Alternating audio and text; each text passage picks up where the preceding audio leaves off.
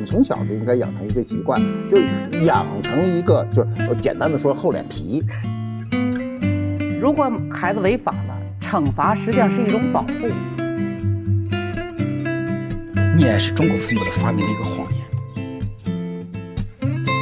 上学以后不许考一百分考一百分回来我揍你。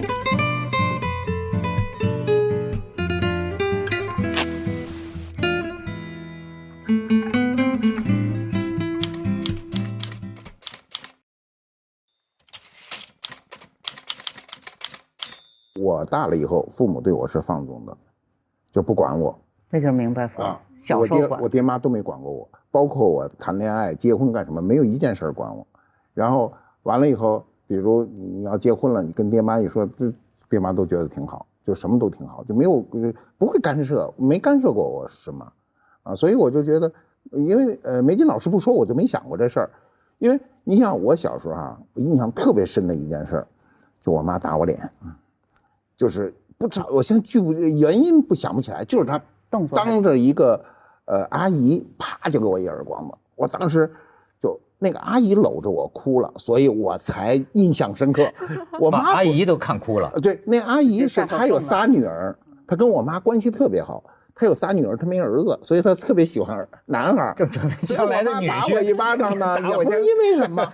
然后他就给搂着我就哭了。他要不搂着我哭，这事儿我根本就不记得。他搂着我哭呢，我印象中就，所以我在想，我妈打我就就。就想起这么一件事儿，你看创伤吗？创伤吗？现在还记得？不，但是我但我没有任何就是说抱怨干什么？我觉得肯定是我不对了。那为什么？因为他不会平白无故打我，因为我爹妈都受过教育。像我，我父亲是属于他手上有一个横纹，所以我我就是叫横 铜扳手吧，叫什么？我妈那儿就有一个规定，就是不让我爸动我一指头。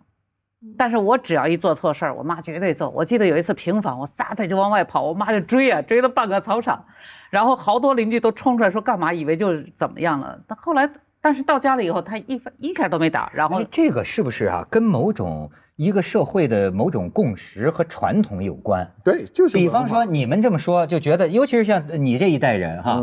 但是你看，你好比说是在美国。那么就会觉得警孩子报警了，然后呢，无数个人成年之后就在诉说我的阴影是因为小的时候受到了父母的虐待，甚至是打骂，哎呀，造成了我今天的这个种种不正常。那那在那个社会里，这就是一个非常大的、简直不可以容忍的事情，就是谁敢跟孩子动手，国家都不允许。所以，所以他就是说嘛，文化是最后的一块最强大的幕布，因为我们有文化原因，所以我们才导致。就是这个事，就是打孩子这个事儿未必都是恶果。我我在中央电视台很多年前，大概十五二十年前做过一台节目叫交流，就是这边是家长，这边是孩子，然后我就问了一个问题：谁挨过打？一大堆人都举过手。那时候孩子他还挨打呢，二十年前的中学生。后来我说有多少人恨家长？几乎没有人举起手来，没有人，因为他有亲情啊。其实吧，就是我讲人的成长过程当中，他要形成一些东西。其中就有一个叫，就是除了爱之外，还有一个敬和畏。哦，这很重要。您知道吗？这个敬来自于哪儿？来自于哪儿？我认为首先得来自于畏，得先怕他才会敬。如果他不怕，他不会敬的。对，这俩词捏在一起叫敬畏。对，只有到成年，比如说我特别崇拜学者啊，我崇拜这个马爷这样的这样文化啊，然后我特别尊敬他。但事实上，在小的时候，他很多对对成就是长者的这个敬是有点怕的。你比如见到老师，他怕，他因为怕，所以他恭恭敬敬。那么这个怕怎么形成？现在我认为我们很多家庭没有研究这个问题。但是过去为什么这样做呢？就是说，你说美国不让，但是他美国他有一些其他的方式来解决。当然，我我认为我没有去研究美国家庭，但我个人认为，我们有时候在讲，如果孩子违法了，惩罚实际上是一种保护，哦，让他知道怕。但是我们可以这样，雷声大雨点小，也就是说，这一世让他看得很可怕了。但是到最后处罚的时候从轻，让他真的后悔以后再也不敢了，真的让他不敢了才是保护他，而不是说没事儿。你看我们有时候也说取消污点，其实取消污点有很多就说了，我们这个犯罪什么叫取消污点？就是你做了犯罪以后啊，他到时候没有记录的，就是十八岁之前或者多少岁之前没有记录的。哦，我并不主张孩子小啊大打他，不主张，但是一定就是要有让他知道这个东西要不到这一步。比如说我曾经遇到这个无锡的我一个同行，他是办公室主任。他就跟我讲，小的时候他奶奶看他，他说他最怕的就是奶奶门后放的那根藤条。对对对，就是。他说这，他说一旦就是把他门一关，藤条一拿出来，他立马就跪下，然后就说奶奶，我再也不敢了，再也不敢了。所以就得有一怕，得有一怕。他现在这个对于家长来说，他确实有一个问题，就是比如说看到这些新闻啊，他就害怕呀，就我到底训我这孩子，因为他有一些不可预测的。我该怎么着？那你不能不批评他，或者说不管他。老师，现在他会不会哆嗦？就是说，这家伙是下他他跳出去，不是现在怎么办？现在的问题就是这样嘛。我们所有的社会教育变成一种放纵教育，就在这种情况下，大家都躲了。其实刚才呃梅金老师一开始说的特别准确，就是我们从小就应该养成一个习惯，就养成一个就是简单的说厚脸皮，是吧？说两句说两句，怕什么？挫折教育啊，挫折教育嘛。这个我给你我们生活中不，我们生活中有一点，我们不做这种体力的挫折教育。你比如，你看那日本孩子，那么小孩这个穿个短裤跑雪地里去，咱家长没一个干的。家长就到学校闹去了，说我们这孩子感冒了，你怎么弄啊？对，我也赞同马爷这。中国传统文化中认为，当面教子是一个文化啊，当面教子背后教妻，这是逻辑。哎，传统就是这样，我一定要当着人家的面来说这孩子才有作用。如果你在家里关着门说没用。就说我们这个父母亲，你到底该怎么这个批评孩子？呃，给不给他自尊心？那我觉得很大的问题是这孩子都过于敏感了。一定要练有钝感力，我们现在每个人都有这个问题，就是经不得别人说。我现在觉得我越来越钝感。我原来那个，比如在网上人谁污蔑我一句，我就特愤怒。现在谁污蔑我，我我觉得这一笑了之，对吧？这个就是你要练练习这种钝感力。从我这个角度啊，就从我专业角度来讲，我认为人的心理发展它是一个就是进程。这个进程呢，就是就是实际上在这个过程当中，你为了防止他后来出现什么事儿，你必须前边要做到什么事情。所以这里头，比如说我们有有一个概念叫脱敏，嗯，脱敏就是什么呢？对某一类就是不好的东西慢慢去适应，而不是一下就接触。就是一般脱敏都是指对不好的，所以呢，就是要聪明的父母，其实他孩子早年的时候、小的时候，损他几句，经常家里互相开个玩笑。甚至急了就直接吼他，他习惯了，到他那个时候就没问题了。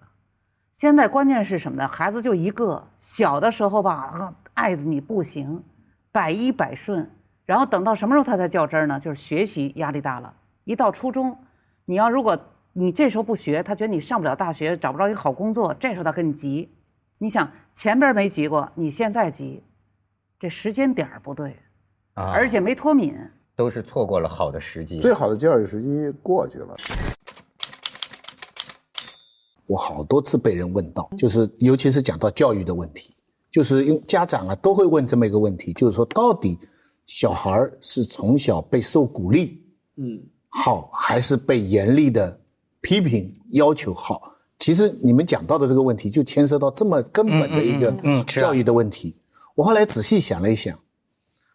从群体的角度，从个体的角度来讲，我欣赏被严厉管教的、低调的、积压能力的这样的人。从个体来讲，就随时可以爆发的，哎，爆发力强这种人。但是从群体的角度来讲，我觉得我赞成每个人应该是张扬的，嗯，每个人应该是碰到不正确的事情，It's not fair。他就会出来说：“明明我跳的比他好，为什么他在第一排，我在第二排？我实际上我要做老师的话，我看到这跳出来的人啊，我是反感的。虽然你是比他好，刺儿头啊，可是你这么跑出来说，哎，我是最好的，我就会反感。对。但是这种反感的时候，我常常就反省自己，就是说，因为我们受的教育对每个人都这样忍让的话，这个民族很大的问题，你知道。”对，很大很大的问题。但是每个人都不忍让的话，这个民族问题更大。不是，还有一个我觉得还好，相对好一些，相对好一些，相对好。最大的问题是你压抑他，你让他做得更好，没错。但是有一个很严重的后果，我就觉得是，他即使将来成功了，他不会享受这个成功，他这种就去 enjoy 享受的这个能力特别差。不，还有对于那些其实没跳的那么好又在前面的人，对他们也不公平，误导他们。使他们觉得他们是很好了，明明有人比你好，还把你放在前面。我觉得每个人的会想法会不一样吧。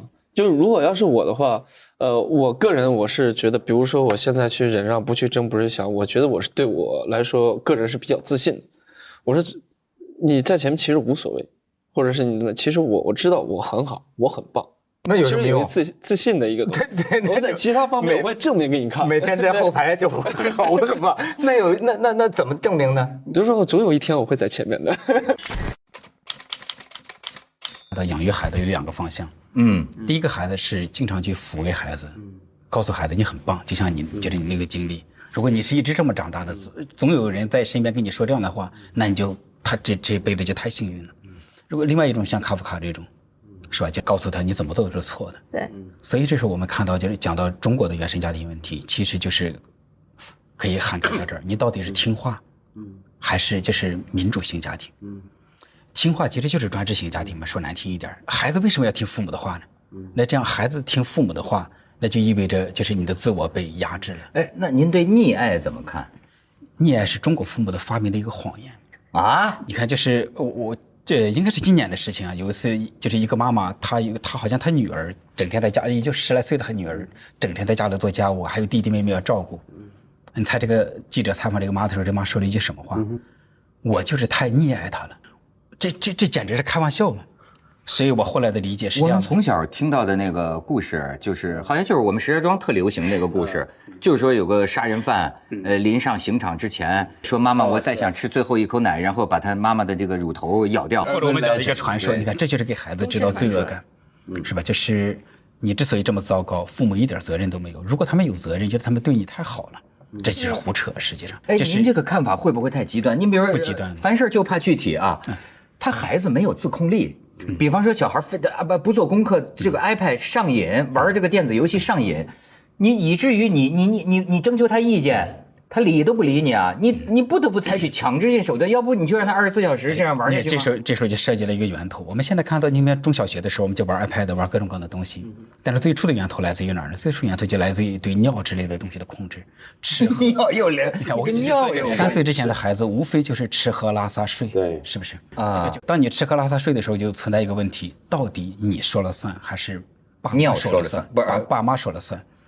嗯。就是，所以我们会说，在那个东西方的养育之中存在着一个巨大的差异。东方文化是，就是他治他律，父母制定了这个规则，父母要制定规律，你要符合他们的规律。所以这叫做让孩子从小就围着父母的意志转。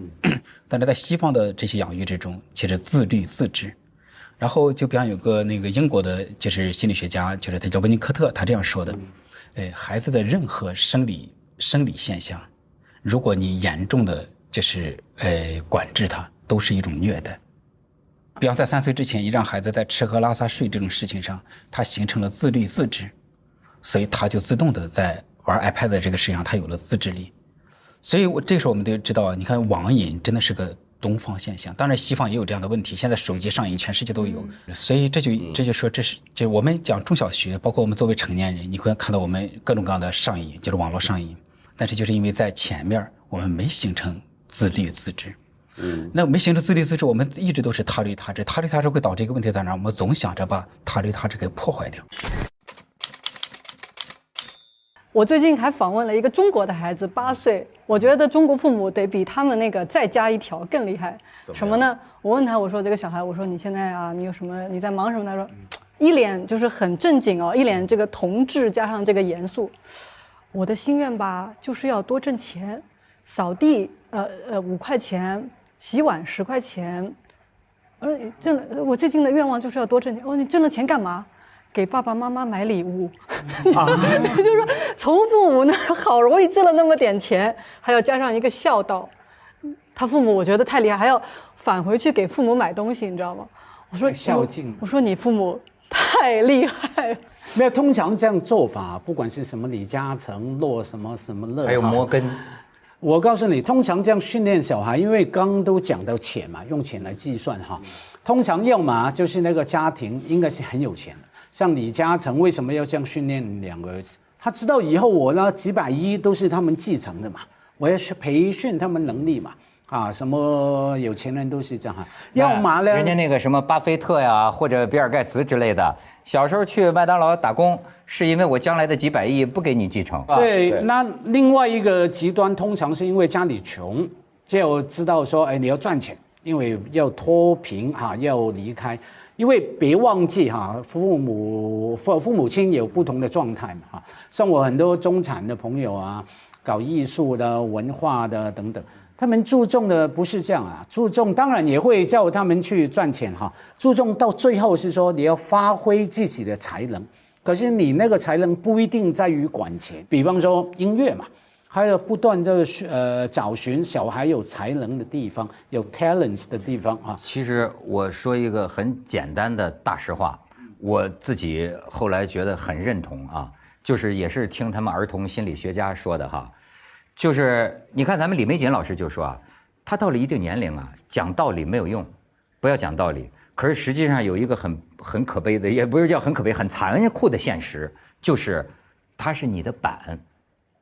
你想他成为什么人，那么你就想想你自己是什么人。不容易啦，那时代不一样，这种大家都是说家教啊身教嘛，对，身教哈，我们都懂嘛。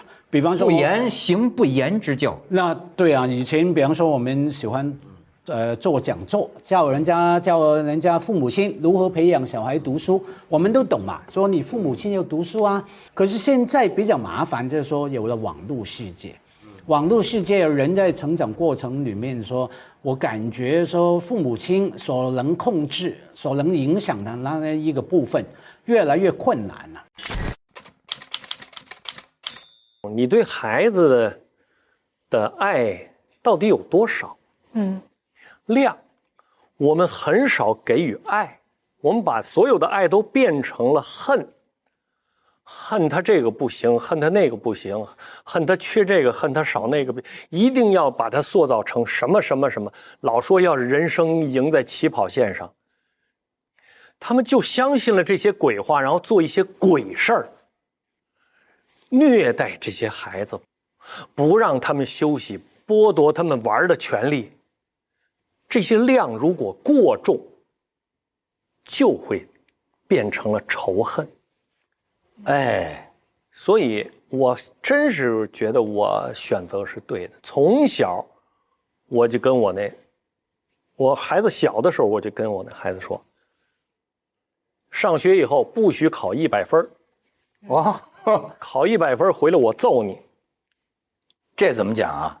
就是让他别把自个儿逼得太狠了。对，玩先是玩小孩上小学就是玩六十分就可以了，就别五十九。对，所以我 那孩子到周末我就带着他玩去。哎，那时候玩的地方少，就到我们那山里头去啊。哎呀，大山里头、泉水里头，哎呀，那树上什么玩就是玩啊，您说的太快乐极了。我真特别庆幸，我当时的这个这个选择还是对的。首先，我们父子感情就深，哎，对，我们很少发生那种冲突，很少发生。可是现在做家长要这么做，别人该说你这家长不负责了。我们那时候也也这样，那个那个那个呃，经常的要要叫叫叫家长到到那个学校里去。啊，你也给叫去过，我没去，我坚决不去。这是其一，其二，我太太去。啊，这爹会躲，老师也冤枉，因为老师有一升学率。对呀，你那个好的老师哈，你尤其考一个是初中考高中，高中考大学的时候，他都有这种，你有多少学生考进多少好大学。但是就说是不是孩子们的竞争越来越激烈了？如果你对他要求不高，没有。不可能，怎么说？他出去走到哪儿都要有竞争，这是这是铁定的。不是说，就你现在学的少一点，他就就赶不上，不可能，因为他的大脑还没开始发育到那个程度，就给他去上奥数，没道理，那真是折磨孩子，叫泯灭天性。哎，所以现在政府都是这要要遏制这个校外这个绝对是这个培训，就是说绝对是对的，就是不能在起跑线上就有这个压力和不平等。对对啊，不能不不不不能那个那个那个坐视不管。但是您又要求说，呃，是十八岁必须得自食其力，不能还靠着我。十八岁必须自食其力。那老考六十分能吗？能。您的儿子大鱼能？不是，嗯，他当他大脑发育很好，他的人性非常正，他做什么都能自食其力。我就发现有一点，父母什么时候认怂呢？就是这个里边，我觉得这个其实对这个社会影响更不好。为什么呢？就比如说啊，他想学表演，对吧？父母不同意。嗯，好。可是有一天他演了部戏啊，他火了，或者上了个什么综艺节目，这个呃这个胡同里啊，街坊邻居啊都说：“哎，你孩子干嘛？”这个时候会有一个爸爸或者妈妈过来，就说：“哎，我们老了，我们可能有些观点也不一定对啊，你以后的路啊你自己走。”其实这个本质上是一个什么呢？